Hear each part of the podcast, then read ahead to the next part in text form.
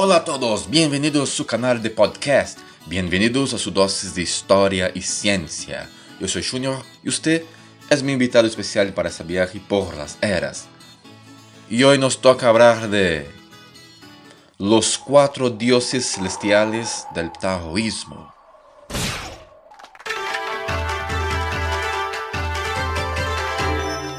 Según la filosofía china, la tierra y el cielo estaban divididos en cuatro cuadrantes, cada uno protegido por una deidad celestial. Cada cuadrante está definido por un punto cardinal, estación, color, elemento, virtud, entre otras cosas. Y estas características están directamente asociadas con las deidades que las representan. O sea, el mundo está dividido en cuatro cuadrantes, cada cuadrante tiene sus características propias y están representadas por esas deidades. A continuación les presento estas deidades. Genbu, el guardián del norte. Está representado por una tortuga negra con cola de serpiente. Cuenta la leyenda que al llegar a los mil años, una tortuga puede hablar el idioma de los humanos y predecir el futuro. Según esta creencia, se considera que las tortugas tienen atributos divinos en China que a menudo se utilizan como fines de adivinación. Como un animal que vive muchos años, la tortuga también está asociada a la longevidad. A ver sus características. El punto cardinal que está es el norte. Elemento agua. Temporada invierno. Si las tortugas son de invierno. Y la virtud es la sabiduría, como no podría dejarlo de ser. Un animal que tiene tantos años de vida está muchas veces asociado a la sabiduría, porque sí, porque ha acumulado mucha experiencia a lo largo de su, su vida. Suzaku, el guardián del sol.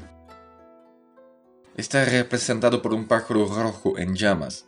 Se parece algo como una fénix, aunque sea otro ser mitológico.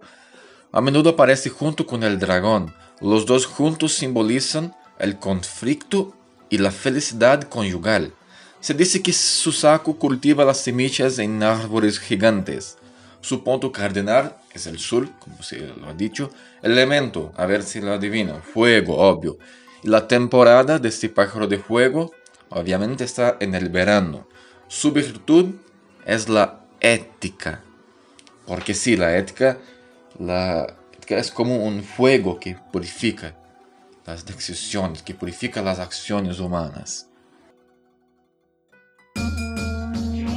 Biaco, el guardián del oeste. Ello está representado por un tigre blanco de rayas negras. Biaco guarda las enseñanzas del Buda para la humanidad. En China, el tigre está considerado el rey de todos los animales y señor de las montañas. También es considerado el dios de la guerra, ayudando a los ejércitos de emperadores y también protegiendo las tumbas de los muertos de los demonios que amenazan sus almas. Los tigres blancos en general se consideraban criaturas místicas y se creía que su aparición se debía a que el mundo estaba en paz o bajo el gobierno de un emperador virtuoso. Su punto cardinal es el oeste, como ya se lo ha dicho. El elemento es el metal justo el metal que se hace las armas y las armaduras. Su estación es el otoño, el otoño que es la... todo se cambia, ¿no? Y su virtud está justamente la justicia. Y por fin, Seiryu, el guardián del este.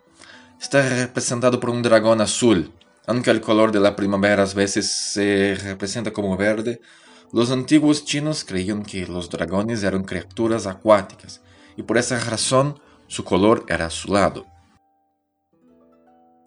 El dragón, como una de las criaturas mitológicas más antiguas y poderosas, simboliza la autoridad, el poder y la fuerza, utilizados a menudo por grandes figuras de poder o de la realeza. Y con esto nos basta ver las decoraciones, los adornos que han en la arquitectura china y japonesa, porque el dragón sí está, tiene una fuerza muy grande. está en los palacios, está en las, en las vestimentas, en los adornos. A ver, su punto cardinal es el este, el elemento madera, la temporada, como no podría dejarlo de ser, la primavera, es la temporada que se renova la vida, y su virtud es la benevolencia. Y hasta aquí hemos llegado. ¿Qué te pareció? ¿Con cuál de esas deidades te sientes más identificados? Nos vemos en otro episodio de Historia y Ciencia. Hasta luego.